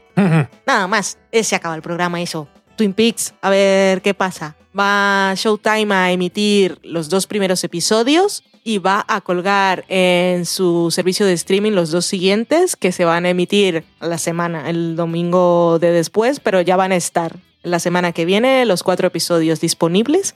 Tengo muchas ganas, ya, ya diréis. Yo no sé si esta puede ser una serie para comentar o desvariar, ya veremos. Hombre, eh, la semana que viene comentaremos Twin Peaks. Sí, pero ya de, de comentar a fondo y de que se te vaya un poco la pinza, bueno, ya Mm, veremos. Se te puede ir mucho la olla, sí. Muchísimo, muchísimo. Pero tengo muchísimas ganas porque nunca, como muchos de vosotros, yo no la vi en directo y, y me emociona saber que puedo formar parte de la tribu. Es como una cosa muy especial para mí poder ver una serie de Lynch Qué bien. en directo. Nada más, un beso enorme a todos, pasadlo muy, muy bien. Pues igualmente. Y adiós. Adiós. Y por cierto, antes del adiós, que se me había olvidado, que la música que va a ir luego, los que no hayan visto Master of None no sabrá qué mierdas viene.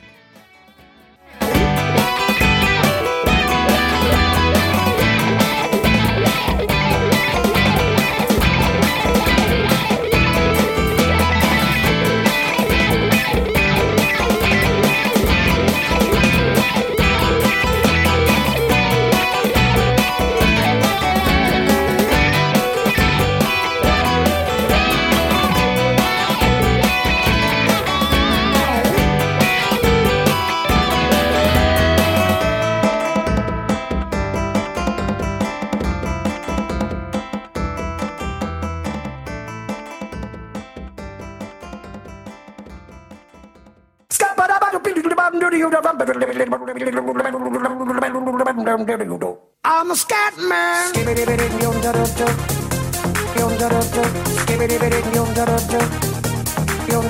I'm a scat man. Everybody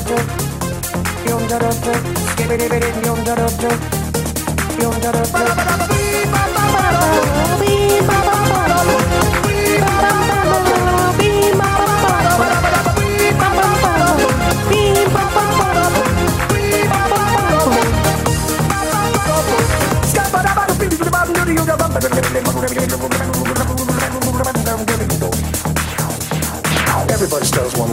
Yo solo me sé Check pim, out pam, my pam. you. Esta parte te la sabes. Solo pim, pam, param, pam. The scat man can do it, so. Everybody's saying that the scat man stutters but does and never stutter when he sings. But what you don't know, I'm gonna tell you right now that the stutter and the scat Para mí es la canción thing. I'm Pim, the pam, scat pam. Where's the scat man? I'm the scat man. Why should we be pleasing any politician reasons who would try to cheat us reasons if they could? The state of the condition insults my intuition and it only makes me crazy and hard like wood. Everybody stutters one way or the other, so check out my message to you. As a matter of fact, don't let nothing hold you back. If the scat man can do it, brother, so can you. I'm the scat man.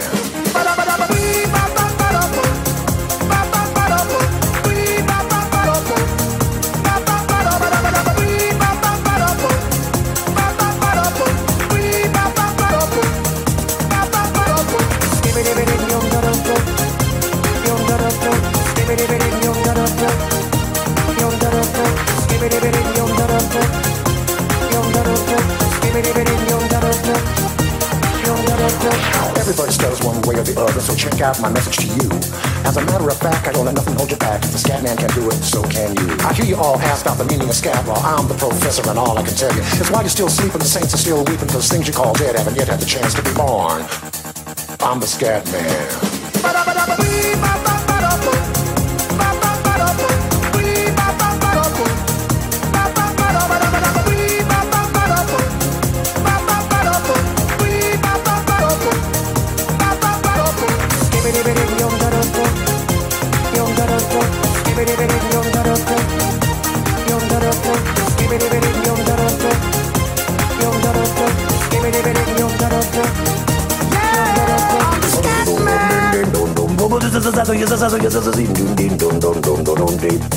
Where's the scat man?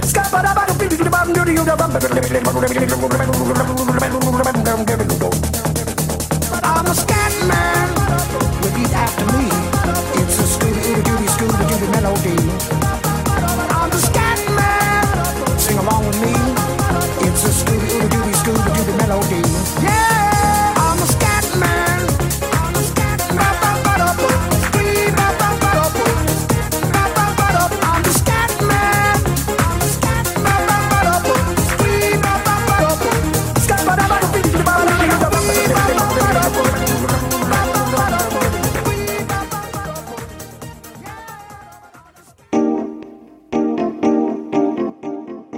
Acabáis de saborear un programa del podcast Del sofá a la cocina.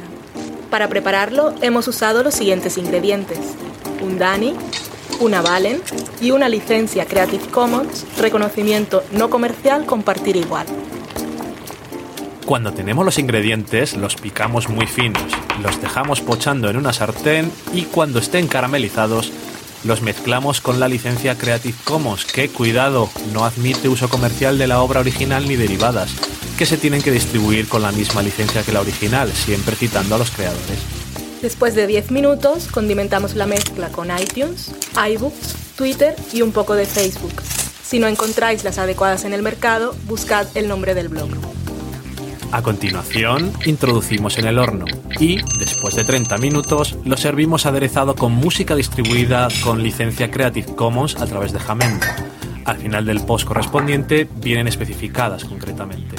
Si tenéis alguna duda con respecto a la receta o a cualquier otra cosa, podéis preguntarnos a través del correo electrónico del sofá a la cocina gmail.com. Buen apetito.